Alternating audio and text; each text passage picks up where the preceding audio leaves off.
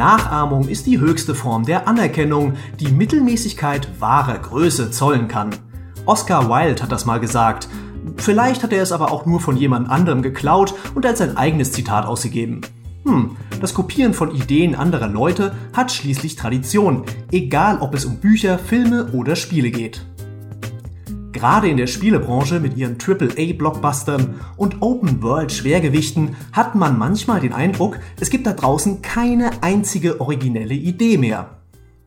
Aber ist das wirklich schlimm? Wir werfen heute mal einen Blick auf die am meisten kopierten Spielefeatures.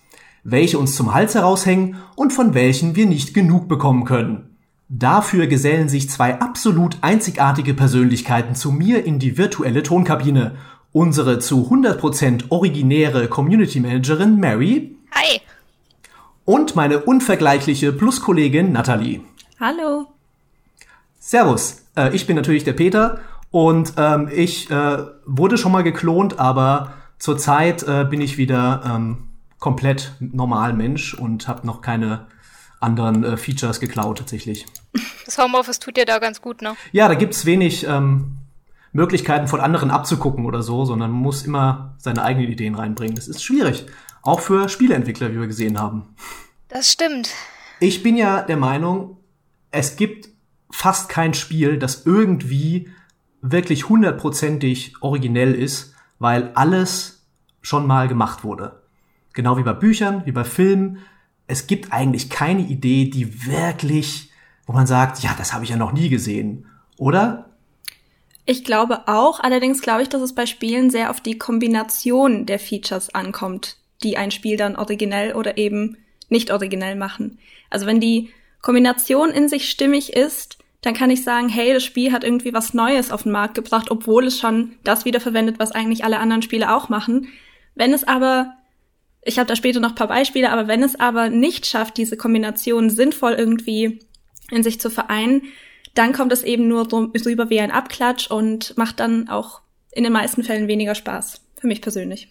Ich muss ja immer daran denken, ähm, Maurice hat mir einen fantastischen Podcast empfohlen über Autoren, äh, wo zum Beispiel auch der, der Autor Brandon Sanderson dabei ist, der zum Beispiel Missborn und so geschrieben hat.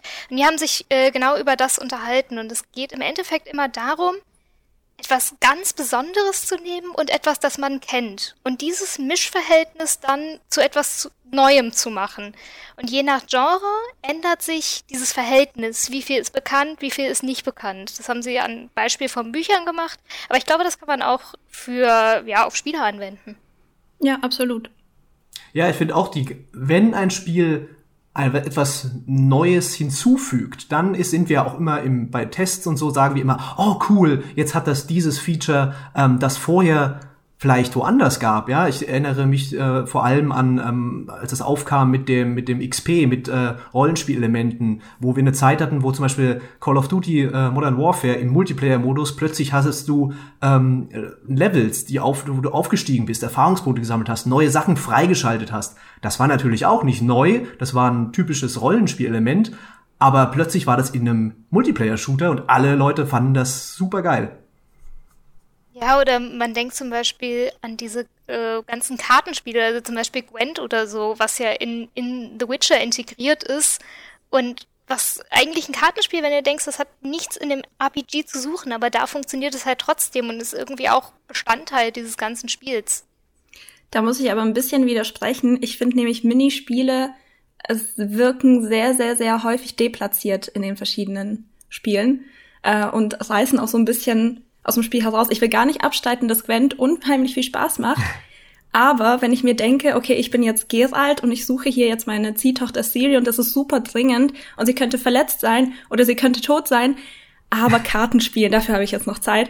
Das ist so ein bisschen, das ist so ein bisschen komisch, finde ich. Genauso, wenn in irgendwelchen Action-Adventures da plötzlich so ein Spieleautomat rumsteht und sich der Held denkt, ach ja, komm, eine Runde irgendwie hier, Pac-Man oder so, das kriege ich noch rein. Aber ich finde Minispiele ganz komisch und ich verstehe auch nicht wirklich, weshalb die so beliebt sind eigentlich auch. Also es ist schon erstaunlich, wie viele Spiele so die, diesen, diesen Drang verspüren, dann noch andere Spiele mit reinzupacken. Ja. Wobei deine Beispiele finde ich jetzt eigentlich okay, weil da ist es sehr optional, wo du nicht das machen musst. Was ja, ich ja interessant finde oder schlecht finde auch, ist, wenn zum Beispiel in einem Bioshock du plötzlich ähm, äh, Pipe Mania spielen musst, um diese ständig diese, diese Sachen zu hacken. Oder das äh, Schlösserknacken-Minispiel. Also das kann ich in Elder Scrolls und Fallout, das kann ich echt aus dem FF inzwischen. Das ist so ähm, immer wieder das gleiche und du machst das hunderte Mal im Spielverlauf. Und irgendwann denkst du einfach, ey, ja, das war vielleicht die ersten zehn Mal ganz nett, aber jetzt reicht's halt einfach. Das, das fühlt sich für mich oft so an wie so eine Spielzeitstreckung, weil sie, die Entwickler hatten, okay, wir müssen hier irgendwie ein Element dringen, der, der muss jetzt eine verschlossene Tür aufmachen. Wie machen wir das spannend? Aber das ist halt super schwer, das wirklich auf eine Spielzeit von 50 Stunden immer wieder spannend zu machen. Und dann kommen so komische Sachen raus wie eben Pipe Mania. Also das ist wirklich der, der, der Tiefpunkt der Minispiele für mich. Das, äh, da muss ich auch widersprechen, weil für mich ist gerade das in Bioshock macht mir unheimlich viel Spaß und gerade da empfinde ich das nicht als Spielzeitstreckung, weil für mich ist es einfach so eine willkommene Verschnaufpause von den ganzen anderen Ereignissen, die da passieren. Und ich mache das eigentlich wirklich gern. Also Schlösser knacken in den Elder Scrolls äh, Spielen, das habe ich bis heute irgendwie nicht gelernt. Ich habe immer noch Probleme damit. Aber diese optionalen Minispiele sind es, die für mich irgendwie komischer erscheinen in den Spielen. Also die strecken für mich unnatürlich diese Spielzeit, aber das, was ich machen muss, das empfinde ich irgendwie ganz anders. Ich kann auch nicht genau erklären, weshalb, aber ist so. Ich setze mich jetzt einfach mal in die goldene Mitte und sage mir, leichte Minispiele, die ich machen muss, sind mir egal. Verdammt schwere Minispiele, die ich machen muss. ja, sagen wir, würde ich das auf Twitch streamen, würde ich wahrscheinlich gebannt werden. es gab bei ähm, Alpha-Protokoll, dem Obsidian-Rollenspiel mit den Agenten, gab's äh, bei, die hatten gleich mehrere Minispiele für Hacken, für Schlösserknacken und so weiter. Und die waren teilweise wegen dieser dämlichen Maustastatursteuerung super schwer, fand ich. Und da habe ich auch geflucht, also weil da musstest du dann die Maus so ganz vorsichtig, ja, nicht zu zu zu hart über die, die das Mauspad äh, drücken, sonst äh, Fehler. Ähm, und das ist wirklich extrem nervig, auch weil das so dann so anders ist als im restlichen Spiel, ja. Du bist cooler Agent, du läufst rum, du schießt und dann musst du plötzlich so ein Minispiel lösen, was eine andere Steuerung benutzt, was gar nicht, was vielleicht ein Memory-Spiel ist, wie bei äh, Mass Effect ja oft, ähm, die, da ist es ja auch das Hacking, glaube ich, dass Memory einfach ist. Und das, für mich zieht sich das auch ein bisschen die, das äh, zieht einen das auch ein bisschen raus, aber was, was mich da interessiert, ist wirklich, was die Entwickler, die ja auch Spiele spielen, die ja auch zum Beispiel ein Mass Effect gespielt haben und dann machen sie ein, äh, was weiß ich, ein anderes äh, Rollenspiel und denken sich, ja cool, mh, hm, Minispiel mit, mit Memory, das ist eigentlich, ja, ist cool, ne, machen wir. Oder wir machen dieses Scanning-Minispiel aus Mass Effect mit dem, mit dem, äh, ja, ja. Äh, wo sind die Rohstoffe. Äh, Gott sei Dank haben das nicht viele kopiert, aber ich bin da immer wieder überrascht, dass sie sagen, ja, coole Idee, machen wir wieder so. da lernt keiner draus. Auch ganz schlimm finde, und ich weiß, es gibt viele Leute, die das geil finden. Ich habe nie verstanden, warum sind Phishing-Minispiele. Weißt du, sitzt da und angelst. Bei Persona 5 beispielsweise habe ich das nie verstanden. Warum setze ich mich jetzt dahin und angel einen verdammten Fisch? Also, Aber ist das, ist das irgendwie so ein japanisches, äh, so ein japanischer Tick auch? Das weil wollte ich gerade sagen. Ich glaube, das kann mit der japanischen Mentalität zusammenhängen, weil Japaner sind da, glaube ich, ich glaube, Japaner sind in der Lage, kleine Dinge mehr wertzuschätzen, als wir es vielleicht sind.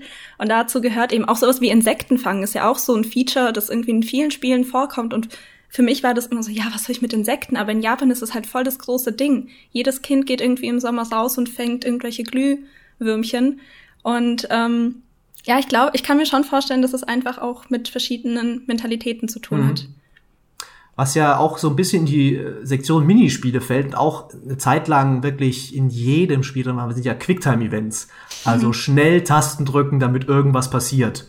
Hat inzwischen ein bisschen wieder abgenommen, aber so zu der Zeit, als God of War halt richtig populär war, da gab es eigentlich kein Spiel, das nicht auf Quicktime-Events gesetzt hat, oder? Ja, ich, ich muss sagen, ich habe am Anfang, sorry Mary, ich habe am Anfang äh, Quicktime-Events verabscheut, weil ich einfach nicht schnell genug war. Und vor allem, wenn, wenn einem gesagt wird, okay, den Controller jetzt nicht bewegen, nie, noch nie hat das geklappt bei mir. Ich weiß, ich habe es ihnen sogar abgelegt und trotzdem hat es irgendwie eine Bewegung erkannt. Ähm, ich fand die furchtbar, aber tatsächlich gibt es Spiele, bei denen ich Quicktime-Events anderen Mechaniken vorziehen würde. Und allen voran sind das Horrorspiele. Weil hm. Horrorspiele, ich habe unglaubliche Angst davor, die zu spielen. Und wenn ich irgendwie aktiv was machen muss, dann, dann bin ich raus. Aber wenn dir die Möglichkeit geboten ist, gegen dieses Monster zu kämpfen, indem du einfach paar Knöpfe drückst und dann mhm. passiert halt irgendwas und womöglich hast du auch mehrere Enden oder mehrere Möglichkeiten, wie dieser Kampf ausgeht, dann habe ich nicht das Gefühl, dass ich irgendwie versagt habe, sondern okay, so entwickelt sich jetzt die Geschichte halt für mich weiter. Mhm. Und äh, deshalb, also es ist auch so ein Feature, ich kann nicht pauschal sagen, nein, ich mag das nicht oder ja, ich mag das total, weil das für mich total kontextabhängig ist. Also Quicktime-Events bei Spielen zum Beispiel von David Cage, Heavy Rain und so weiter komme ich mit klar. Das, das ist halt das Gameplay in dem Fall dann auch. Das ist, besteht zum größten Teil aus, äh, ja, aus diesen Quicktime-Events. Mhm. Ähm, aber lustig, dass du Horrorspiele an, äh, erwähnst, weil es, es war, glaube ich, Resident Evil 6. Das, und ich weiß bis heute noch, es gab diesen Endkampf und der war verdammt schwer, weil ich habe das damals mit meiner Schwester zusammen im Koop gespielt. Und dann war das vorbei und du bist in diesem verdammten Helikopter und wir hatten den Controller schon so an die Seite gelegt und auf einmal siehst du da so ein Quicktime-Event. Und wir haben uns, wir haben uns beide das, das, mit, mit vollem Körpereinsatz auf diesen Controller gestürzt, um irgendwie zu versuchen, diesen verdammten Knopf zu drücken. Aber natürlich haben wir es nicht geschafft und mussten den verdammten Kampf nochmal machen. Ah, oh, und da habe ich mir gedacht, warum? Warum will das verdammte Spiel jetzt, das ja Horror-Shooter-mäßig ist, jetzt von mir ein Quicktime-Event? Warum?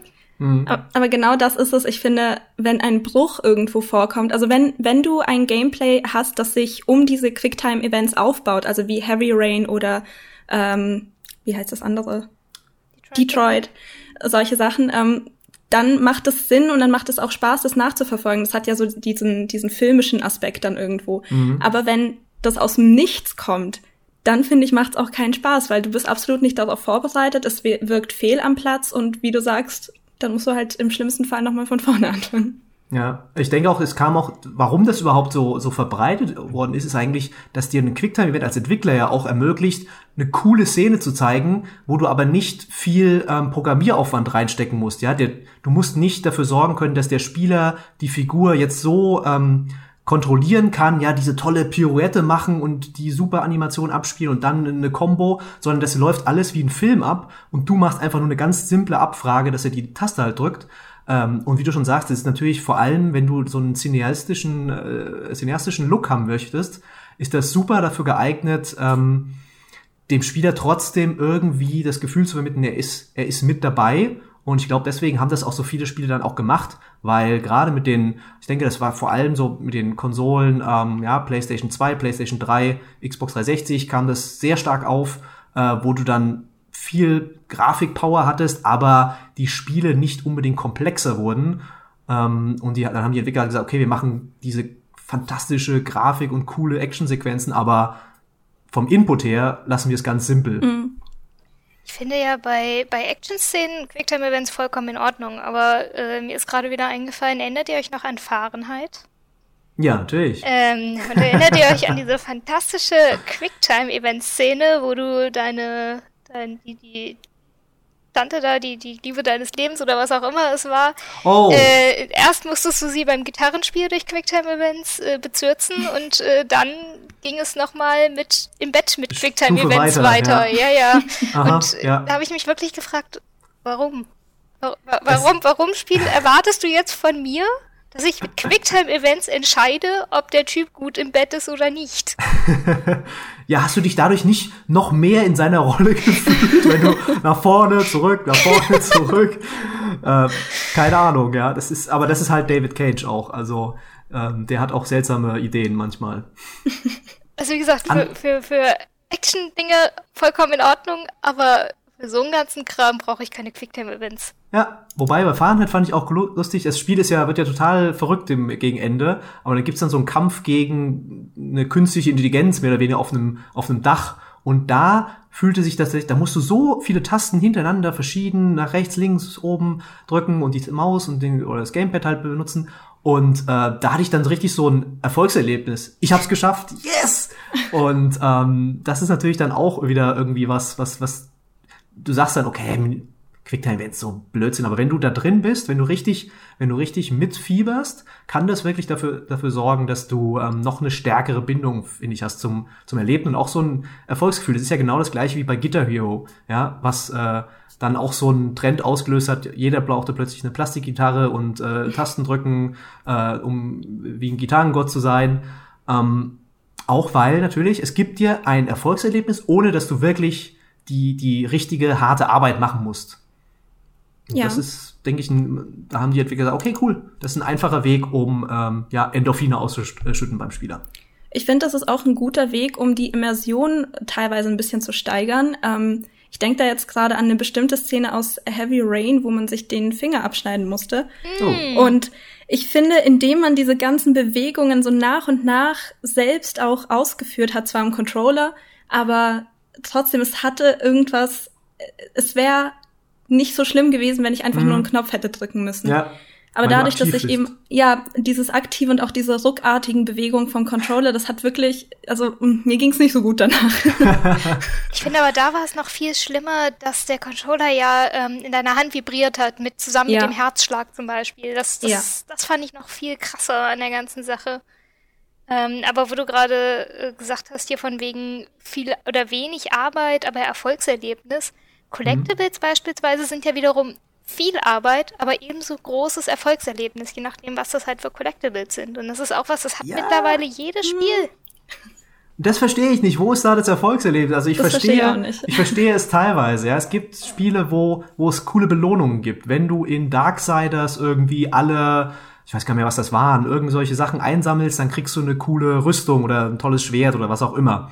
Ähm, und da bin ich voll dabei, ja, wenn ich sage, oder in Assassin's Creed war das zum Beispiel auch, da gab's diese Rätselgräber und so weiter und dann hast du am Ende eine coole Robe bekommen, die dir mehr äh, Verteidigung gibt und sah geil aus und so. Oder in Batman, Arkham Asylum hast du alle Riddler-Rätsel gelöst, weil du dann, weiß gar nicht mehr, was du da bekommen hast, ehrlich gesagt, aber ich habe es gern gemacht.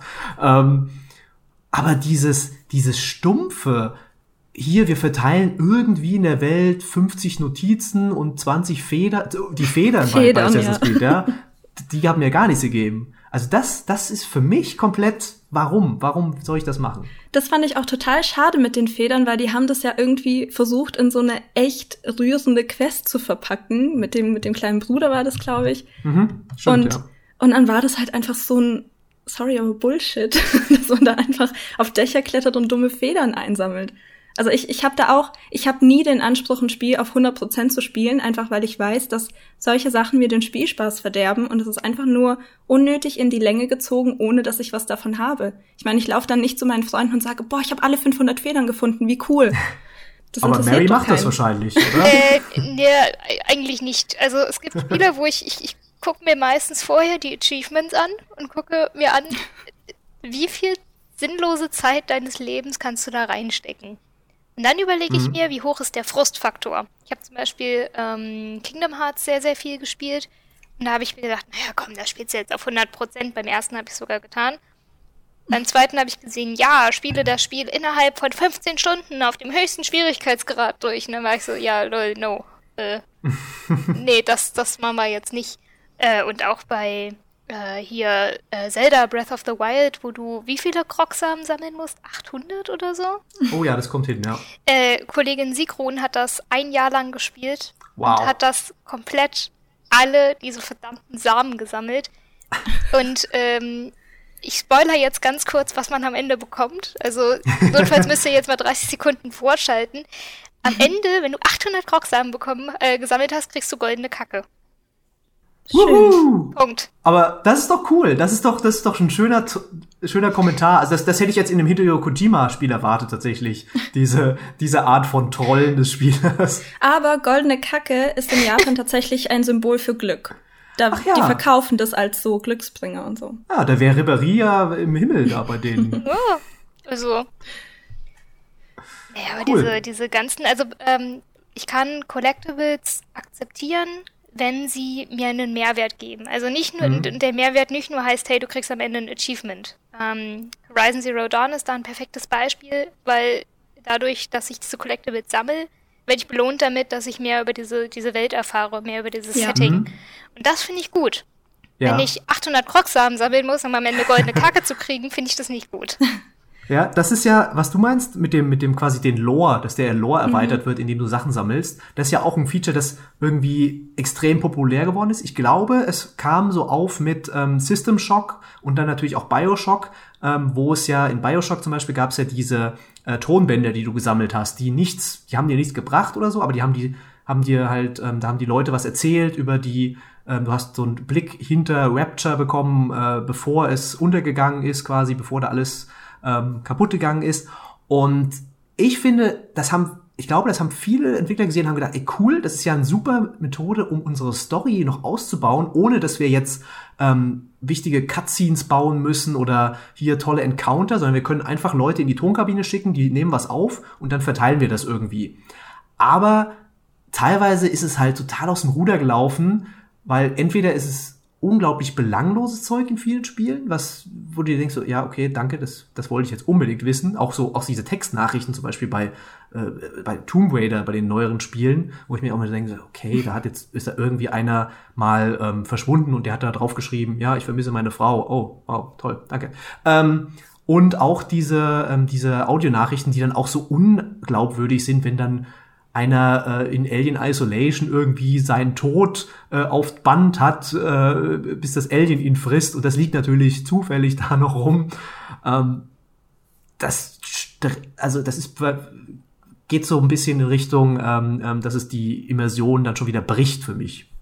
Ja, das stimmt. Also ich finde, viele davon, also viele Tonbänder oder viele Tagebucheinträge wirken dann schon sehr inszeniert, ähm, was natürlich so im Real Life nicht passieren würde. Ähm, ich persönlich finde das immer super, wenn ich so ein bisschen Hintergrundgeschichte dazu bekomme. Gerade in Bioshock hat man ja auch äh, viele Tonbänder, wo man erfährt, was das eigentlich für Leute waren, die da gelebt haben mhm. und welche Probleme sie hatten. Und dann weißt du, oh, die, die ich gerade hier umgebracht habe, die hat irgendwie, keine Ahnung, ihre ja. Hochzeit geplant oder sowas. Und sowas finde ich fantastisch. Aber ich muss halt auch sagen, bei manchen Spielen ist es so ein bisschen over the top und zu viel. Gerade mit Tonbändern äh, ist halt immer, jemand fängt irgendwie eine Aufnahme an und dann stürmt jemand rein und dann bekommt man zufällig diese Konversation mit.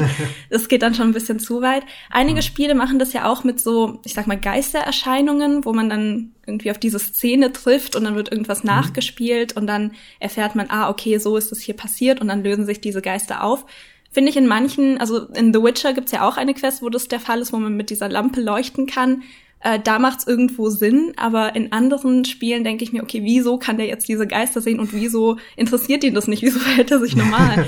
ja. ähm, ich ich glaube, das ist ziemlich schwierig, da so einen guten Mittelweg zu finden. Ich glaube aber auch, es sollte nicht zu viel sein, damit das funktionieren kann. Aber du siehst richtig, wie das, ähm, ich gucke ja gerne so aus Entwicklersicht da drauf und da siehst du zum Beispiel bei so Spielen wie Tacoma oder ja. ähm, uh, Everybody's Gone to the Rapture oder um, uh, The Vanishing of Ethan Carter. Mhm. Da ist es auch so wirklich, da ist es natürlich auch Teil des Spiels einfach, auch erklärt, dass du diese Geister zum Beispiel siehst und so. Und es spart halt auch wirklich ähm, Ressourcen. Ne? Es ist halt eine Möglichkeit für kleinere Teams, was äh, die Story zu bereiten, ohne dass du auf, plötzlich auf diesem AAA-Niveau ähm, eine Zwischensequenz bringen musst und so. Und ja. deswegen hat sich das, denke ich, auch sehr eingebürgert. Ähm, was, wo wir bei Collectibles sind, ist natürlich, wo sind diese Collectibles versteckt? Meistens in einer Open World mit vielen, vielen Fragezeichen. Und mhm. ich glaube, das ist der Trend und die Sache, die in den letzten puh, 10 Jahren, 15 Jahren äh, mit am meisten kopiert wurde, oder? Ja. Wie seht ihr das? Ja, es ist also ganz oft habe ich auch das Gefühl, mittlerweile erfüllt das halt nicht mehr einen Sinn. Also ich glaube, Collectibles waren früher etwas Besonderes noch, was, was auch einen Sinn hatte. Und ganz oft habe ich jetzt aber das Gefühl, es wird einfach nur noch benutzt, um, um ja, um die, die Spielzeit zu strecken. Mhm. Also, ja, genauso wie Open World eben auch. Also ich habe das Gefühl, dass in den letzten Jahren habe ich selten eine sinnvolle Open World gespielt, äh, wo ich wirklich das Gefühl hatte, hey, hier kocht wirklich das Leben, hier habe ich an jeder Ecke irgendwas zu tun und es wird nicht langweilig, weil ich verliere bei Open Worlds wirklich nach ja, so fünf Stunden maximal verliere ich einfach die Lust, weil ich merke, okay, die schicken mich jetzt zwar von Gebiet zu Gebiet und die Karte ist riesig, aber die Aktionen, die ich da ausführen kann, die wiederholen sich einfach nur noch. Ja. Und auch wenn, wenn es dann andere Gegner sind oder ja, die Landschaft ein bisschen anders aussieht. Es ist im Kern immer noch dasselbe und das finde ich unfassbar schade. Deshalb für mich ist die perfekte Mischung eigentlich so Welten wie in Dishonored, weil sie doch relativ linear sind, also sie führen den Spieler dahin, wo er hin muss. Trotzdem hat man noch eine gewisse Freiheit und man hat auch diese Collectibles, wenn man sie dann unbedingt sammeln möchte. Und man hat nicht das Gefühl, dass man irgendwie künstlich eingeschränkt wird. Das hat natürlich auch mit der, mit der Szene zu tun, dass man sich da eben in Gassen fortbewegt oder in irgendwelche Häuser einsteigt.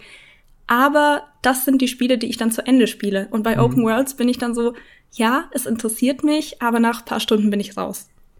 Ja, aber ich bin mir ziemlich sicher, dass wir selbst daran schuld sind, dass es inzwischen so viele Open World Monster gibt, weil ich kann mich noch sehr genau erinnern, damals, als ich noch kein Redakteur war, sondern noch selbst äh, Spielemagazine gelesen habe und so und dann irgendwelche Tests von ja Action-Spielen gelesen habe, wo dann stand, ja, die Kampagne ist nur 10 Stunden, also sehr kurz, ja, und dafür 50, äh, nee, 100 Mark oder so. Ähm, das war immer ein großes große Diskussion, Spiele sind zu kurz. Und heute ja auch noch teilweise. Siehst ja selbst auf Steam, wenn Firewatch äh, rauskam, das, glaube ich, 20 Euro gekostet hat oder so, und dann Leute gesagt haben, hey, das ist zwei Stunden lang, dafür zahle ich doch keine 20 Euro. Und ich glaube, wir haben sehr viele Entwickler gehabt, die gesehen haben, und sehr viele Publisher vor allem, die gesehen haben, ey, die Leute wollen nicht klein, kurze Spiele, wir müssen sie länger machen, aber wir wissen nicht, es ist sehr, es, wir sehen es ja in Witcher 3, es ist unglaublich aufwendig, sowas lang, langes Spiel und großes Open-World-Spiel zu machen, dass ich nicht, ähm, wo es nicht abnutzt, wo immer wieder was Neues kommt. Äh, und viele, viele Entwickler, gerade Ubisoft, sind dann eher auf den Dreh gekommen, okay, wir machen einen vorbelhaften Aufbau, wir machen eine große Welt, wie du sagst, aber wir haben ein paar Aufgaben und die wiederholen sich immer und immer wieder. Und nachdem Assassin's Creed so einen Erfolg gehabt hat, haben natürlich auch andere Studios gesagt, ey cool, das machen wir jetzt auch so, ja. Und ja. so denken ja auch Publisher, hey, das hat sich gut verkauft. Jungs, macht das mal so, aber in einem anderen Setting mit vielleicht noch einem anderen Charakter und perfekt, das ist der nächste Verkaufserfolg. Ja. Ich habe in Fallout 4 zum Beispiel wirklich Stunden gebraucht, um zu merken, dass diese ein Dorf braucht eine Hilfe-Quest immer nur dasselbe ist. Wer nicht? Ich habe ich hab versucht, das zu Ende zu bringen, aber Aha. immer kam ein neues Dorf und ich dachte mir so, hä, war ich hier nicht schon? Das kam dann irgendwann alles total bekannt vor. Ähm, das ist halt einfach klar, es streckt die Spielzeit irgendwo und in dem Fall habe ich es auch ja, mehr oder weniger gerne gemacht, weil mir einfach die Spielwelt so gut gefallen hat. Aber bei anderen Spielen durchschaut man das halt ein bisschen, oder ich durchschaue das ein bisschen schneller und dann habe ich von vornherein schon gar keine Lust mehr irgendwie zu gucken, was hat denn die Spielwelt überhaupt zu bieten. Mhm. Und ja, das ist ähm, auch so eine Sache, die mich bei Red Dead Redemption 2 zum Beispiel ein bisschen abschreckt. Ich sehe, wie groß diese Welt ist, wie groß dieses Spiel ist. Und ich denke mir, ich habe einfach nicht diese Zeit, die ich da reinstecken kann. Also für mich sind schon 15 Stunden, denke ich mir, boah, wann soll ich dieses Spiel spielen? Und äh, ja, es ist ziemlich schade, weil äh, Red Dead Redemption hat zum Beispiel auch nicht geschafft, mich in diese Welt hineinzuziehen. Also für mich war der Anfang schon zäh und ich habe dann nach dem Intro irgendwann aufgehört. Ich habe vielleicht 40 Minuten gespielt und habe dann einfach gemerkt, okay, wenn es jetzt so weitergeht und dann hat es diese Größe, das ist einfach nichts für mich. Mhm. Und eigentlich würde ich behaupten, dass ich Open Worlds ziemlich mag, weil das doch viele Möglichkeiten hat. Aber irgendwie, das ist so eine Hassliebe. Mhm. Ich habe das Problem auch mit dieser Spielzeit. Ich gucke mir halt äh, gerne vorher einmal an, oh, verdammt, wie lange brauche ich denn dafür? Ich habe jetzt aber, ich spiele wie gefühlt jeder andere auch seit äh, Release Animal Crossing und habe 100 oder mehr Stunden da rein verfrachtet, wo ich mir denke, wo, wo, wo zum Teufel hast du diese Zeit hergenommen, die dir sonst zum Beispiel für Open-World-Spiele fehlt?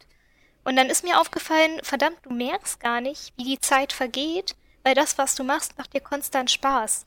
Und ich glaube, das ist auch etwas, hm, vor allen Dingen diese, diese ganzen Baumodi und so, die ja auch zum Beispiel in einem Fallout 4 oder so drin sind, die wiederum wirklich Spielzeit sinnvoll strecken können, weil du gar nicht merkst, wie schnell sie vorbeigeht. Mhm. Ne? Also ja, viele, viele Open Worlds sind ja eher so ein äh, Ding, dass du Sachen abarbeitest, ja. Also bei, bei, ich erinnere mich noch bei Far Cry 4 oder Far Cry 3 ähm, oder was auch immer, da konnte man, oder kann man heute noch im Menü wirklich sehen, wie viel Prozent an Collectibles du brauchst, um eine Waffe mhm. freizuschalten. Und hier fehlen noch, in der Region fehlen noch vier von sieben ähm, Notizblättern und Tagebuchseiten. Und natürlich hast du diese ganzen Fragezeichen auf der Karte, die dich immer, du weißt immer sofort, wo alles ist. Ähm, und es wird, es wird einfach so eine, so eine Liste, die du abarbeitest, im Gegensatz zu einem Spiel, dass du, ja, wie du sagst, entdeckst und Spaß hast und einfach nicht darüber nachdenken musst, okay, ich muss jetzt noch das machen und das machen, sondern du denkst, was kann ich denn noch machen? Oh, das geht auch noch und das und das. Und ähm, deswegen ist dieser Open World Trend, Trend ist schon sehr ähm, pervertiert worden inzwischen, glaube ich.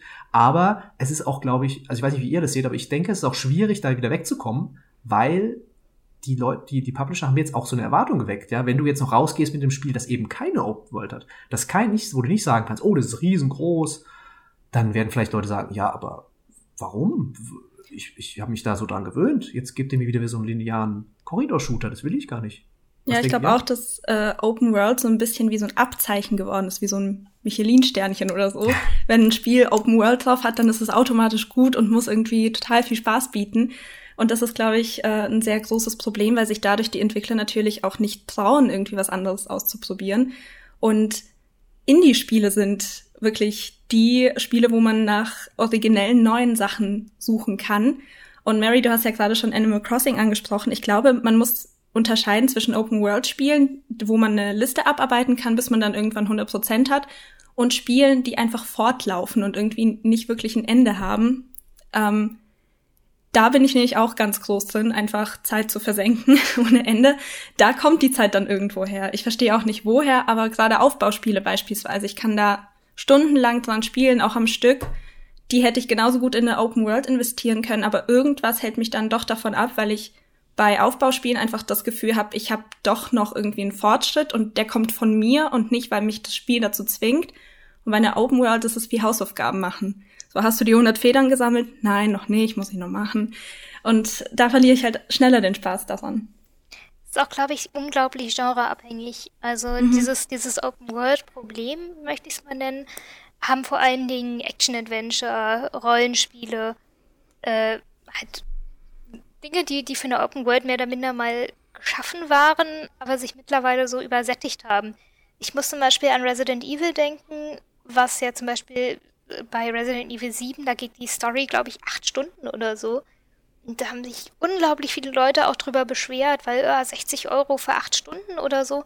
Ich muss ganz ehrlich sagen, ich gebe lieber 60 Euro für acht Stunden aus, in denen ich durchgängig Bock habe, was zu spielen, als dass ich 60 Euro für etwas ausgebe, wo ich 10 Stunden Spaß habe und mich 40 Stunden quäle. Ja. Aber das ist vielleicht auch einfach eine, eine andere, also klar, ich bin kein Schüler, ich bin kein Student, ich habe jeden Monat einen Betrag X, der auf mein Konto geht, von dem ich mir dann gegebenenfalls auch mal ein Spiel mehr kaufen kann, als das zum Beispiel ein Schüler kann, der nur, nur Taschengeld bekommt. Das ist vielleicht auch einfach eine andere Erwartungshaltung, die man dann hat. Mhm. Eine Sache, die sich äh, anscheinend ja sehr viele Schüler leisten können, wenn es auch mit der Kreditkarte der Eltern ist, sind ja anscheinend Skins in Multiplayer-Spielen. Äh, und das ist ja ein gigantisches Geschäft, das eigentlich heutzutage kein Spiel mehr oder fast kein Spiel mehr ohne Item Shop mit kosmetischen Gegenständen auskommt, ja. Ich musste dran denken, als du die goldene Kacke erwähnt hast. Den Skin gibt's bestimmt in Fortnite auch schon, dass du den kaufen kannst. Und äh, da ist es relativ offensichtlich, warum das so viele Spiele benutzen, einfach weil das einen Haufen Geld bringt, wenn es klappt. Das finde ich ja. auch so paradox, weil es wird immer über so einen Itemshop äh, geschimpft und wie, wie kacke das alles ist und äh, Leute ausnehmen, wo ich mir dabei denke, naja, aber es funktioniert halt. Diese Dinger würde es nicht geben, wenn die Leute es nicht kaufen würden. Mhm. Und das ja, es ist halt äh, schwierig, dann einfach zu sagen, nö, warum sollten wir das machen? Der goldene Hase hoppelt uns jetzt sonst weg.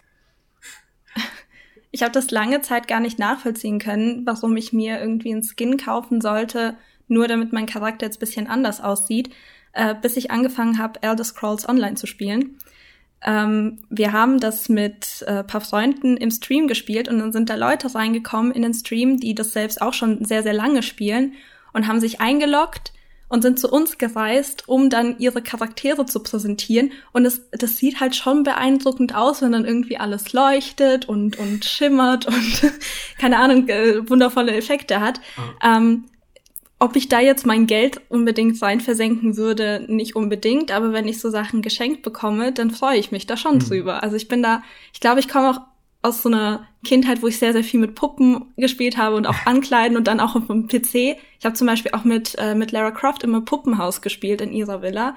Und für mich sind solche Sachen dann schon so ein bisschen auch nostalgisch schon fast. Also ich mache das gerne, aber ich gebe nicht gerne Geld dafür aus. Mhm. Aber das ist, äh, geht ja auch, glaube ich, auch zurück auf diese, wenn man jetzt den, den Bogen spannt in Richtung äh, Diablo, Loot sammeln, äh, ja, Shiny äh, Loot, ähm, das spielt da ja auch mit rein, ja. Du hast einen coolen Skin, das ist genau das gleiche, wie wenn du eine unique äh, Waffe findest und dir sagen kannst, hey, guck mal, was ich bekommen habe. Der einzige Unterschied ist jetzt eben, du kannst dafür auch Geld ausgeben und musst dir nicht den erst äh, groß erspielen, sage ich mal.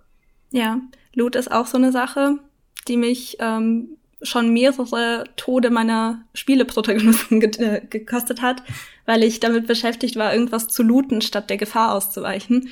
Ähm, es ist, also ich finde, es ist mittlerweile zu viel Loot, dass man einsammeln kann. Man kann wirklich jeden Mist irgendwie mitnehmen. Klopapierrollen, Pfannen, Fäden, alles Mögliche. Und ähm, das hat ja auch so ein bisschen auch mit dem Crafting-Aspekt in vielen Spielen zu tun, weil man sich mhm. eben aus diesen ganzen Ressourcen dann irgendwas zusammenbasteln kann. Ähm, ich hasse Crafting in Spielen, muss aber trotzdem den ganzen Loot mitnehmen. Und ich habe meistens immer nur so einen Platz, einen Slot frei in meinem Inventar. Und ich bin jedes Mal, wenn ich dann noch irgendwie ein Blatt aufnehme, kann ich nicht mehr laufen. Und da muss ich einfach, keine Ahnung, schnell irgendwie äh, mein Hähnchen, mein vergammeltes Hähnchen essen und dann geht's wieder. Aber es ist auch so eine Sache, ich sehe den Sinn dahinter nicht, weil ich benutze diesen ganzen Schrott nicht. Ich benutze es weder für Crafting, ich verkaufe es dann vielleicht an einen Händler oder sowas oder schmeiß das meiste weg. Ich benutze wirklich nur die sinnvollen Sachen wie jetzt Schwerter oder Rüstungen oder was man da nicht findet.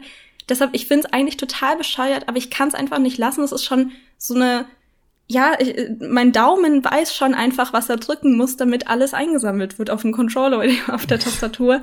Äh, da komme ich aber auch nicht mehr raus. Das ist irgendwie ein ganz großes Problem. Ja, es ist ja auch, es, es ist ja auch eine Lotterie, ne? Du, gerade wenn du diesen Zufallseffekt hast, das ist ja, das gleiche wie wenn du äh, Lotto spielst, ja, eigentlich. Du weißt nicht, was rauskommt, es könnte was total Cooles sein und du denkst immer, ah ja, noch einmal, noch einmal. Mhm. Ähm, und jeder Klick auf ein Monster oder jeder Schuss äh, auf einen Gegner in The Division könnte der sein, der dir dann die, die, das große, ähm, einzigartige Hackebeil der Verschwendung äh, gibt, ja. Und klar, dann freut man sich da eben drüber. Und das ist halt auch wieder eine Sache, was Entwickler gesehen haben, okay, Diablo funktioniert, die Leute spielen das hunderte Stunden nur, um einen coolen Gegenstand zu kommen, packen wir es doch in unsere Spiele auch rein. Ne? Und mhm. jetzt haben wir aber gesehen, dass manche Spiele, das ist wieder so ein, das ist ja bei allen diesen Features, die wir jetzt eigentlich so durchgehen, oder fast allen, irgendwann haben die sich totgelaufen und irgendwann ist dieser Punkt erreicht, wo alle sagen, oh nee, jetzt, jetzt reicht's. Ja, jetzt ein Spiel ohne dieses, diese Mechanik bitte. Und letztes Jahr war das ganz deutlich bei äh, Ghost Recon ähm, na, wie heißt nicht Wildlands, sondern Breakpoint. Breakpoint. Breakpoint. Ja. Und ähm, da wird es spannend zu sehen sein, ob das jetzt ein, ein, ein Wendepunkt war, gerade für Ubisoft, oder ob ähm, wir noch weiter äh, grüne, äh, gelbe und lila Gegenstände in allen möglichen Spielen einsammeln werden. Unfair ist es, wenn du mit Freunden zusammenspielst und es in einem MMO dann verschiedene Sachen droppt und irgendjemand bekommt halt was total Geiles und das heißt nur Schrott. Das ist halt natürlich auch nicht so schön. Meine mhm. äh, Schwester kann davon ein Lied singen, weil die Lootgötter immer sehr hold. Äh, und wir haben sehr lange WoW zusammengespielt und äh, ja, ich hatte meistens mehr Glück und das ist besonders problematisch, wenn man sich ein Haus teilt. Das, Gib mir die Rüstung! Ja. Das ist. Äh, du blöde Kuh! äh, Abendessen war manchmal schwierig, sagen wir es mal so. Mama, Mama, die hat mir auf dem Raid nicht ihr Loot gegeben. Klappe, ja. isst deine Gemüse. Ja. Ja, das ist äh, auch bei meinem Freund. Wir haben eine Zeit lang Guild Wars miteinander gespielt und äh, ich hatte irgendwie halt mehr Glück. Das hat unsere Beziehung auch auf einen gewissen die Probe gestellt. Ja, ja, ja, ein bisschen. Geil. Seitdem spielen wir nichts mehr großartig zusammen. Spiel Portal, da kann man sich nur gegenseitig durch Portale schubsen. Ja, Portal ist zum Beispiel sowas, äh, das, das hat irgendwie nie jemand so wirklich kopieren können. Das ist unglaublich beliebt, aber, aber diese, diese Mechanik dahinter hat. Also mir würde ja. jetzt kein, kein Spiel einfallen, wo das so es, funktioniert. Nee, mit Portalen natürlich nicht, aber es gibt viele Spiele, die ähm, diese Art Ego-Puzzler mhm. halt äh, dann genommen haben und gesagt haben, ey, cool, wir machen das auch, gerade auch mit Humor ähm, und ähm, Rätseln und sowas wie The Tellers Principle. Ähm, äh, das war natürlich extrem von Portal beeinflusst oder ähm, Quantum Conundrum oder so. Ähm, aber du hast natürlich recht mit dem Portal.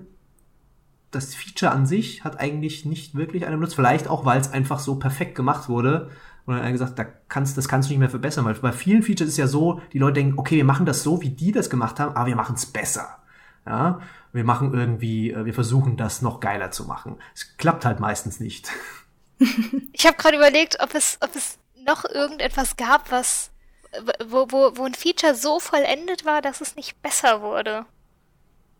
Aber ich, ich überlege gerade, ob, ob man vielleicht in, in Richtung hier äh, MOBAs, ob man da League of Legends auch mit anführen kann. Weil das ist Klar. auf der einen Seite so komplex, aber auch so easy da reinzukommen. Also außer mhm. man, also man, man stellt die Community nicht stumm. Äh, aber das ist zum Beispiel auch was, es fällt mir jetzt aktuell nichts ein, was das besser gemacht hat. WoW ist so ein ähnliches Beispiel. Es, es gab ja. unglaublich viele WoW-Klone, aber niemand kam an WoW wieder ran.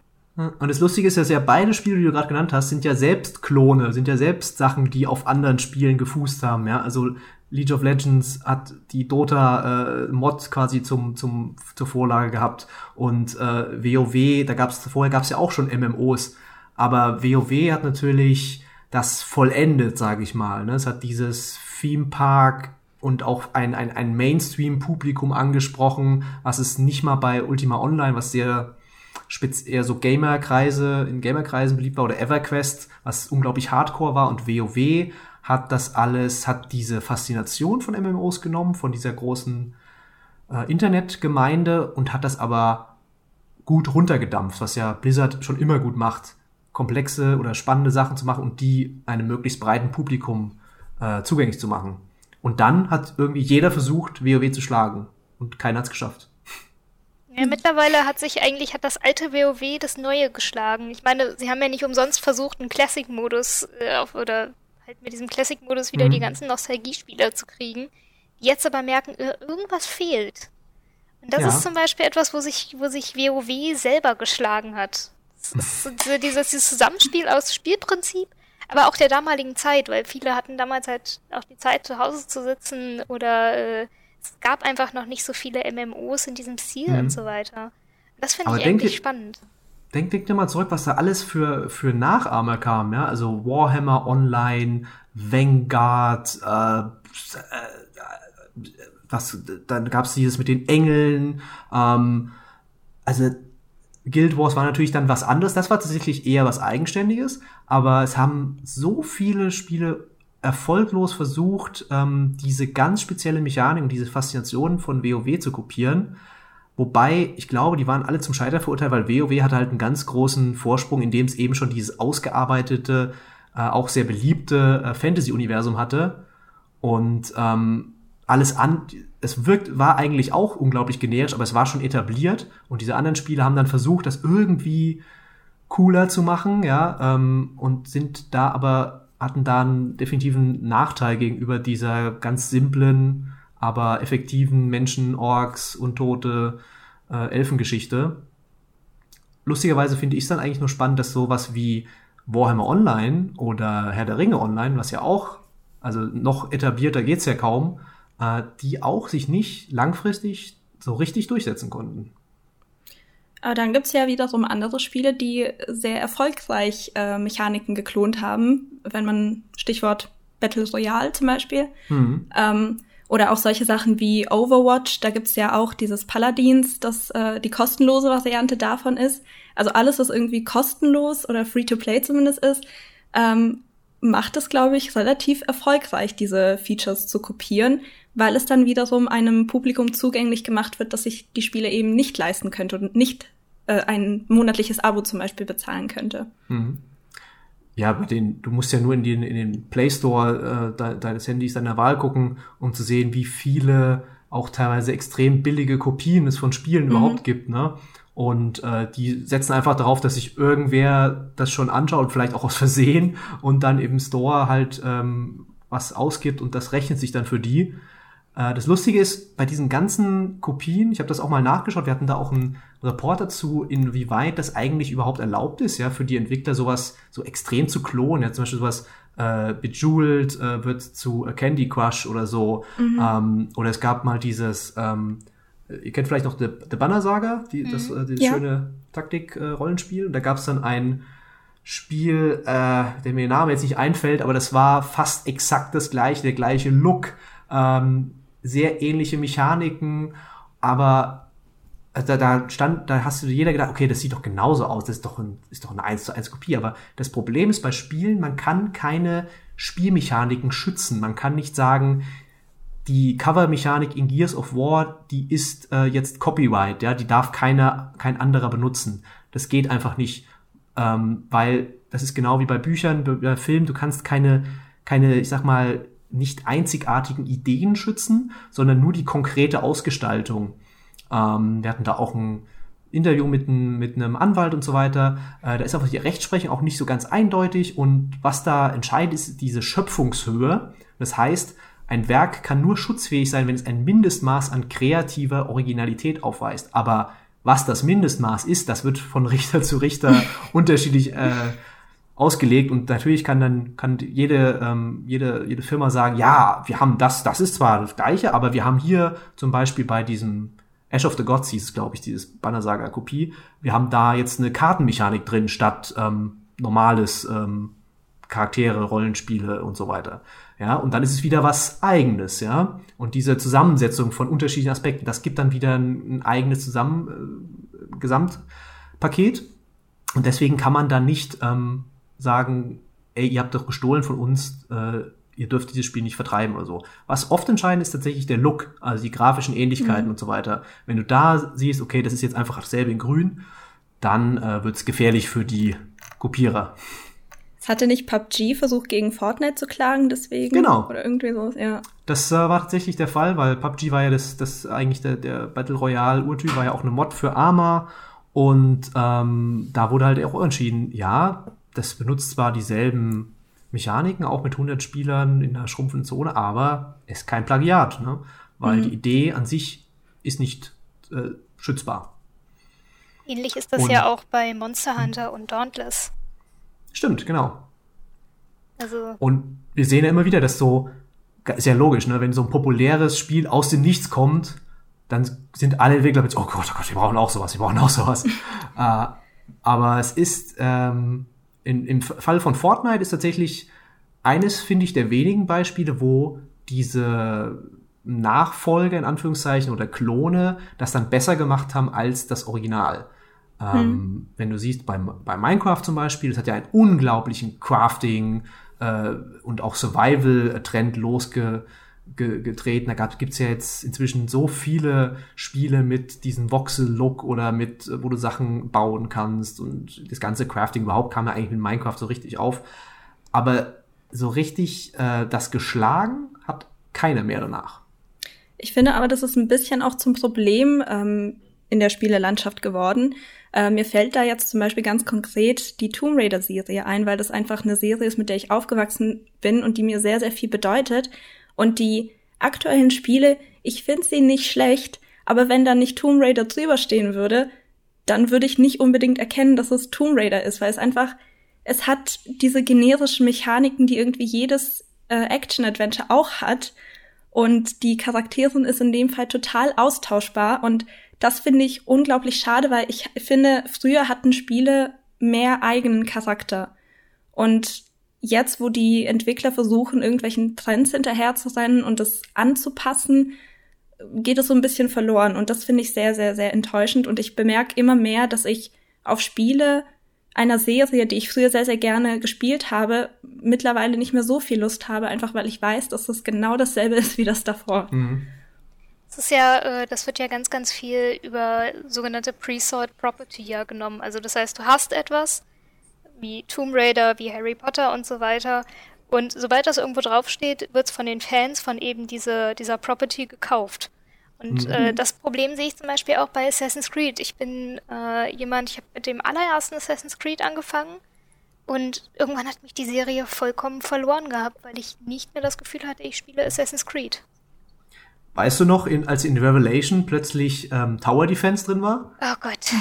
da, da habe ich aufgehört. Das ist wirklich, das ist der Moment gewesen, wo ich aufgehört habe. Das Spiel. ist so, das, da habe ich auch gedacht, so, hä, okay, jetzt, das ist doch das ist doch so eine so eine Executive Decision. Ja, da hat einer gesagt, ey cool, guck mal Tower Defense, geht grad voll ab. Lass uns das mal in unser Actionspiel packen.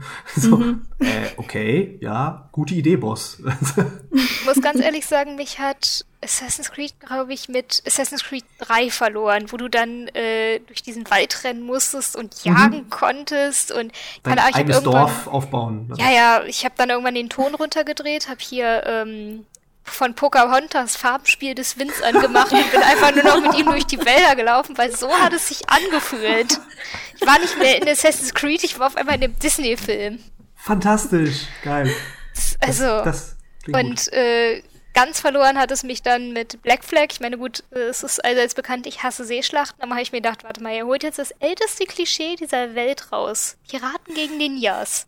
Ernsthaft? und dann, dann war es vorbei. Aber das finde ich tatsächlich, also äh, Black Flag war ja eigentlich auch nur eine Kopie von äh, Sid Meier's Pirates, ja, in dem Sache von mit dem mit den ähm, ja, rumfahren und und äh, Schiffe erobern und so weiter. Da hat's mich tatsächlich aber abgeholt und es ist tatsächlich auch einer, wenn nicht der Lieblingsteil von mir, weil ähm, das so lange nicht mehr gemacht wurde. Klar, das ist, ein, ist Piraten, ja, okay, ist äh, ewig alt, aber genauso wie mit den Zombie-Spielen, die plötzlich wieder hochgekommen sind, ist es immer so, wenn so eine, wenn du so eine lange Zeit hast, wo was von das nicht gemacht wird und dann macht ein Spiel das wieder und dann hast du dieses nostalgische wieder, ja, für viele Leute, die dann sagen, ach ja, cool, das wollte ich immer, wollte ich mal wieder spielen. Ähm, ich denke da äh, zum Beispiel, ja, jetzt auch natürlich an die Echtzeitstrategie logischerweise. Ähm, oder an als als Call of Duty wieder in den Zweiten Weltkrieg gegangen ist, ja, wo wir in den 2000ern gesagt haben, oh Gott, nicht schon wieder Zweiter Weltkrieg in einem Ego-Shooter und äh, dann waren wir ein paar Jahre später, oh, nicht schon wieder Modern Military Konflikt und dann gab's gab's Call of Duty WW2 und plötzlich alle, oh ja geil, Zweiter Weltkrieg. so, ähm, das, ist auch mal ist auch manchmal total irrational, ja, wie wie Leute halt da auch ticken. Es gibt zum Beispiel ja. auch äh, Features, die irgendwie verschwunden sind, die ich mir wieder zurückwünschen würde. Ich denke da zum mhm. Beispiel jetzt ganz konkret an Black and White. Ich mag ja gerne so, so Aufbau, äh, Sim, Aufbaustrategie finde ich ja eigentlich ganz cool, auch wenn ich nicht der klassische Strategiespieler bin. Aber mit dieser Kreatur dazu. Ich weiß noch mhm. bis heute, wie du dieser doofen Kuh oder dem Löwen oder so beibringen musstest, dass es bitte nicht deine Dorfbewohner frisst. Und ich fand das fantastisch, weil du musstest halt auf der einen Seite musstest du dich auf das mhm. Bauen konzentrieren und auf diese kleinen Quests, wir erinnern uns an diese singenden Seefahrer. Und auf der anderen oh, Seite ja. musstest du ständig aufpassen, dass deine Kreatur keine Kacke baut. Ja, Konnte im man mit dem nicht Ball spielen auch. oder so? Du kannst ja. alles mit denen, du kannst sie auch grün und blau wie so ein kleiner Tamagotchi. Das, ja. äh, das, das Tier konnte auch in deinen äh, Kornspeicher kacken, tatsächlich. Das war auch nicht gut. Ich hoffe, goldene Kacke. Mal hauen. Keine goldene Kacke, leider, nein. das ist zum Beispiel was, das würde ich mir wieder zurückwünschen. Also ja, das ist aber, was nie wirklich so aufgegriffen wurde, ne? Im Gegensatz zu anderen Sachen. Und äh, vielleicht, weil es zu kompliziert war, ja. Vielleicht, weil die Leute gesagt haben, es wird eh nix. Und ähm, oft ist das ja auch so, habe ich so das Gefühl, du hast in der, in der Spielebranche so eine extreme, also hinter den Kulissen so eine extreme Fluktuation mit Mitarbeitern. Ja, Leute gehen wo weg, gehen zum anderen äh, Studio, äh, machen da ein Projekt, dann ist da ist ihre Aufgabe fertig, gehen zum nächsten, während das Spiel noch fertig entwickelt wird. Und ich glaube, weil manchmal kommt es ja zu so komischen Zufällen, sage ich mal. Es gab mal ein Jahr, da war das Jahr des Bogens quasi. Ja, es gab irgendwie jedes Spiel hatte einen Bogen. Crisis 3, Assassin's Creed 3, äh, Tomb Raider oder dann später Greifhaken. Plötzlich hatte jeder einen Greifhaken, ja, wo man sich hochziehen konnte. Und ich glaube, das kommt davon, dass die Leute hinter den Kulissen halt wechseln und sagen, hey, wir hatten da eine coole Idee, wir haben darüber gesprochen und die wissen vielleicht gar nicht, dass das in dem Spiel reinkommt oder so, aber die sagen dann, hey, das, wir wären das und dann sagen, ja, cool, machen wir auch. Und plötzlich hast du dann wirklich drei Spiele mit dem gleichen Feature. Äh, also der Bogen, das war schon teilweise extrem, wie plötzlich jeder einen Bogen hatte. Mhm. Mm, und ich glaube, es hängt natürlich auch damit zusammen, dass die Leute halt auch untereinander natürlich auch reden, äh, quasi beim Bierchen, ja, auf Twitter, äh, einfach so auf der äh, GDC und so Und deswegen verbreiten sich solche Features auch teilweise rasend schnell, weil du hörst, ey, guck mal, der macht das und das. Hm, ja, könnten wir eigentlich auch machen, ja. Das ist gar nicht so, gar nicht so schlechte Idee. Das ja. ist ja im, im, Journalismus auch ähnlich. Also man, man guckt ja auch bei der Konkurrenz und denkt sich, boah, guck dir das mal an, das ist mega. Oder auch intern, äh, als ihr im, im Plusbereich mit den, mit den äh, interaktiven Karten angefangen habt. Was glaubt ihr, was, was, was wir vor Augen gekriegt haben? Ey, scheiße, das müssen wir auch machen. ich finde ja prinzipiell ist Aus Austausch auch absolut nichts Schlechtes. Ich finde nur, dass einige Spiele beziehungsweise einige Entwickler nicht hinterfragen, ob das überhaupt in das eigene Konzept so wirklich passt. Weil es kann ja an und für sich ein cooles Feature sein, aber in dem eigenen Spiel dann keinen Sinn ergeben. Und da fallen mir zum Beispiel die Überlebensinstinkte oder Survival Modes oder mhm. Hexersinne, wie auch immer.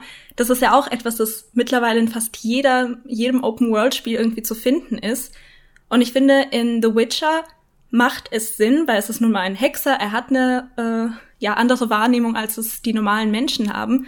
Aber in einem Tomb Raider oder ich weiß nicht, wo es das noch gibt, äh, Days Gone gab es das, glaube ich, auch. Wo, woher kann die das? Warum kann ja. die das? Warum leuchten plötzlich Gegenstände um sie herum? Ich finde, das ist als Feature ist es eine coole Art, Geschichten nochmal anders zu erzählen, weil man dann nicht irgendwie umständlich Dialoge schreiben muss oder eine Cutscene einbauen kann, sondern einfach du suchst dir die Gegenstände zusammen und du erschließt dir auch so ein bisschen, okay, das und das ist hier passiert. Hm. Finde ich total cool, aber wenn es dann mit der Immersion so bricht, wenn dann ein normaler Charakter plötzlich übersinnliche Fähigkeiten entwickelt, dann finde ich das wiederum nicht so cool. Ja. Und ich habe sehr oft das Gefühl, dass es einfach nur eingebaut wurde, um eben on Vogue zu sein quasi, aber hinterfragt wurde das nicht wirklich. Ja, das, das hat, ich glaube, das hat mehrere Gründe. Also äh, die, die, ich glaube, die populärste Form dieser Sicht ist ja eigentlich die, die Detektivsicht im Batman Arkham Asylum. Mhm. Und da ist es ja total, macht es total Sinn. Ne? Du hast Batman, den, der als ultimativer Detektiv, ja, besser als Sherlock Holmes, ja, der, der hat,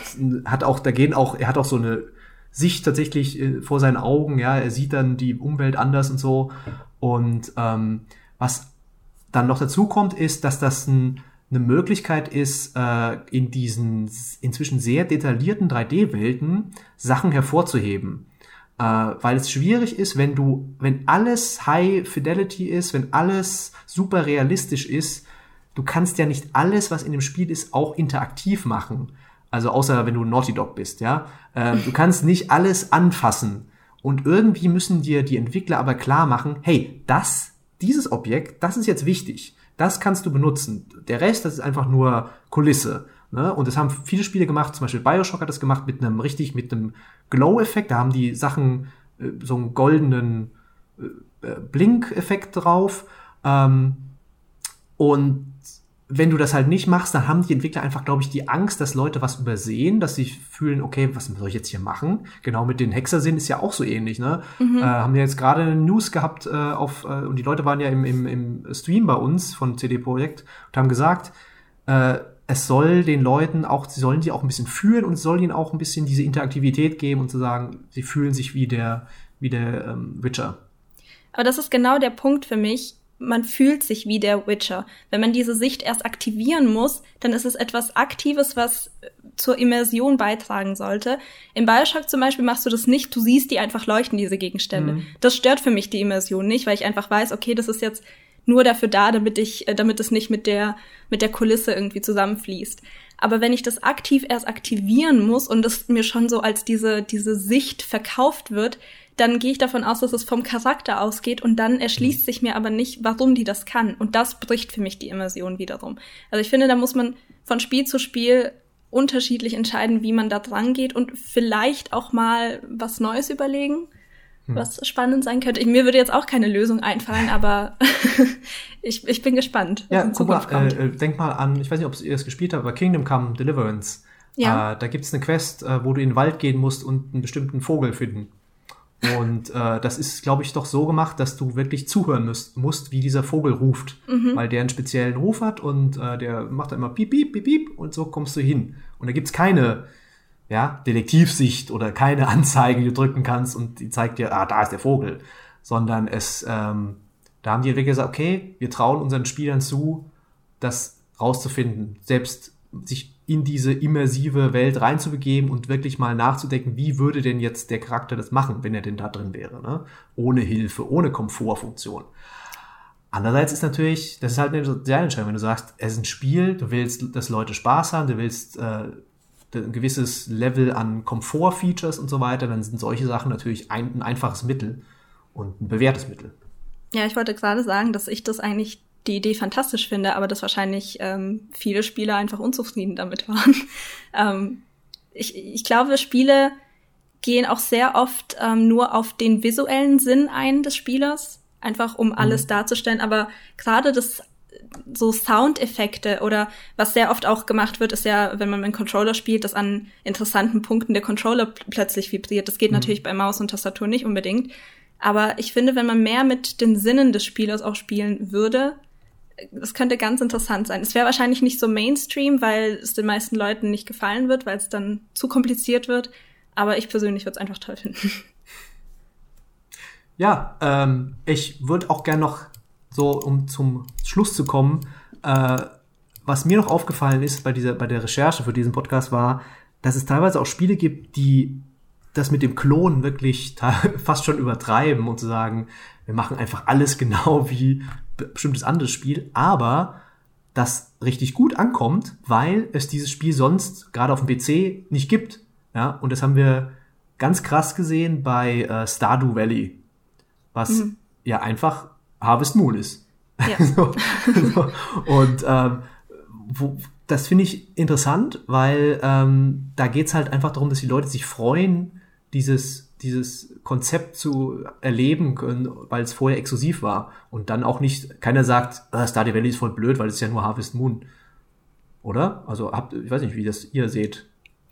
Ich bin ein nee, riesen Stardew also, Valley-Fan. Ich kann dazu leider nicht ja. sagen, was ansatzweise äh, objektiv wäre. Ich finde es immer sehr schön, wie die Leute äh, anderen Leuten erklären, was Stardew Valley ist äh, dann kommt nämlich immer der Satz, ja, das ist wie Harvest Moon, nur dass du das eben auf dem PC spielen kannst. Und es gibt ja auch davon wieder so ganz viele verschiedene ähm, Kopien. Zum Beispiel spiele ich sehr gerne Graveyard Keeper. Ach, mhm. danke. Das ist vom Prinzip, Prinzip her komplett gleich eigentlich, nur dass es so ein bisschen makabrer ist. Aber ja, das ist auch, äh, ich, ich kann das nachvollziehen, dass man sich ausgeschlossen fühlt, wenn bestimmte Spiele nicht äh, auf der eigenen Plattform erscheinen und dass diese also dass die Entwickler dann auch eine Chance wittern und das ähm, ja für diese Spieler zugänglich machen, das ist natürlich ein großer Gewinn für beide Seiten, glaube ich. Aber Stardew Valley als auch Graveyard Keeper sind ja wieder die Extrameile gegangen. Das heißt, ähm, bei Stardew Valley hast du ja sehr viele Dinge, die sich die Community von Harvest Moon gewünscht hat, aber in einem mhm. Harvest Moon nie bekommen hat. Ähm, mhm. Gleichgeschlechtliche Partnerschaften, Ehen ist so ein Ding, was halt äh, ja für, für eine japanische äh, für, für einen japanischen Publisher einfach auch ein gewisses No-Go war, um andere Fans nicht zu, zu vertreiben. Und äh, das konnte Stardew Valley halt machen, weil das war ein kleiner Indie-Entwickler. Oder zu sagen, hey, wir gehen weg von diesem kindlichen Aspekt und alles ist hübsch und so weiter und machen hm. halt ein sarkastisches Ding, wo du ein verdammter Friedhofswärter bist, der ständig Leichen irgendwo in den Fluss wirft. Ja. Also es eigentlich wieder dieses, was wir am Anfang hatten, äh, was Bekanntes nehmen und dann einen, einen neuen Spin finden dazu, ne? Ja, genau. Ja. Also, und da ist es jetzt zum Beispiel so, dass diese ganzen Farming-Sims, äh, Harvest Moon ist da schon top-notch. Ähm, aber es gibt kleine Dinge, die sich andere Leute wünschen. Also nimmt hm. man hm. zu 90% Harvest Moon und macht 10% was Besonderes und schon hat man irgendwie einen Hit. Das, ja. äh, um das auf Bücher umzumünzen, das passiert ganz oft in diesem ganzen Romance-Kram. Also es gibt ganz viele Leute, guck dir, weiß ich nicht, Twilight an, guck dir dann, mhm. äh, okay, ja. ist ein bisschen schwer, aber Fifty Shades of Grey. Wie viele Abklatsch-Dinger von Fifty Shades of Grey gibt es, äh, die genauso sind, wo einfach nur die Charaktere anders heißen und die Leute lieben es, weil sie genau das wollen. Ja. ja, aber Fifty Shades of Grey selbst ist ja schon ein Abklatsch. Es war ja, glaube ich, nur so eine Fanfiction. Story Twilight von Fanfiction. Twilight, ja. ja. Mhm. Also es scheint zu funktionieren, wenn du den Leuten eben das gibst, was sie wollen. Ja. ja und das ist ja auch irgendwo vollkommen ähm, ja, berechtigt und, und okay, wenn du Sachen, ähm, ja, wir, wir haben jetzt, das war sehr negativ, ja, dieser Podcast, wo wir gesagt haben, diese Features, oh nein, die kopieren immer und so weiter und so fort.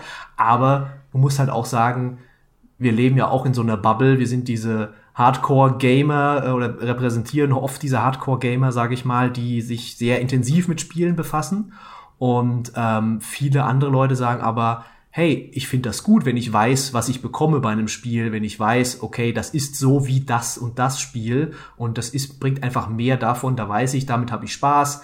Äh, genau, es gibt halt immer wieder Spiele, wo wir sagen, ah, das ist voll nicht innovativ, sowas wie Mad Max, ja, das ist für mich so Ubisoft Open World doch mal eine Stufe noch mal kopiert, ja, äh, und aber gibt es viele Leute, die sagen, ey, das ist total toll, super, geil, da habe ich so viel Spaß mit gehabt und haben mehr Spaß gemacht als mit den ursprünglich die, den Vorlagen. Und von daher glaube ich, dass äh, auch wenn ein Spiel viele Features, sage ich mal, kopiert von seinen in Anführungszeichen besseren, das trotzdem immer noch äh, eine Menge Spaß machen kann und es voll okay ist, wenn Leute damit dann auch ihren Spaß haben. Ja. Ein sehr schönes Sprichwort, das heißt, lieber besser kopiert als schlecht selber gemacht. Das äh, war immer mein Motto in der Schule für Hausaufgaben. Aber es gilt auch, also man kann es auch so anwenden, weil es gibt Gründe, warum diese Features so beliebt sind. Und ganz ehrlich, es spricht nichts dagegen, sie wieder zu verwenden. Es kommt immer nur auf den Grad an, wie identisch sie zueinander sind. Genau. Und äh, ich finde, das ist ein wunderschönes Schlusswort für unseren Podcast 83. Und ich wollte mich bei euch herzlich bedanken, Natalie, Mary. Es war eine Freude, über sehr, sehr kopierte Features mit euch sehr originellen Menschen zu reden. ähm, an unsere Hörer sage ich, äh, schreibt uns doch gerne in den Kommentaren, was ihr so für Features habt, die ihr immer wieder äh, gerne seht und vielleicht auch welche ihr wirklich jetzt von denen ihr genug habt. Und ansonsten hören wir uns nächste Woche dann wieder im für allen zugänglichen Podcast. Ich sag Tschüss Macht's gut. Bis bald. Tschüss. Tschüss.